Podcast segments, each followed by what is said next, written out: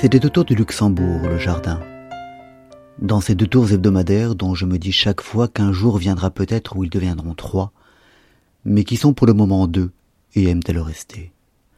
Je m'étais dit que je ne me ferais pas violence, que j'irais à mon rythme sans chercher à me le dépasser.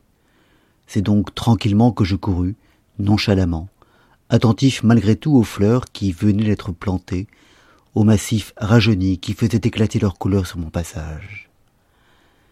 Quand les deux tours se terminèrent, je regardai ma montre et constatai que j'avais été plus rapide qu'à l'ordinaire.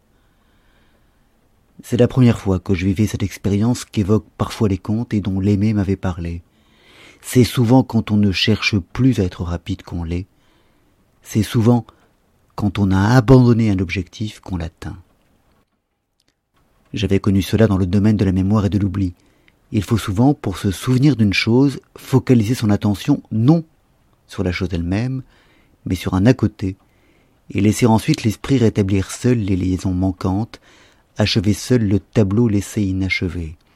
Cette attention détournée est plus efficace que l'attention directe. C'est la première fois cependant que j'expérimentais ce même phénomène dans mon corps, et de façon si éloquente c'est quand on ne poursuit plus un objectif qu'on l'atteint, et plus radicalement, quand on ne cherche plus qu'on trouve. Ou, pour dire les choses autrement, le détour est souvent le meilleur moyen d'arriver à bon port, et c'est parfois le seul.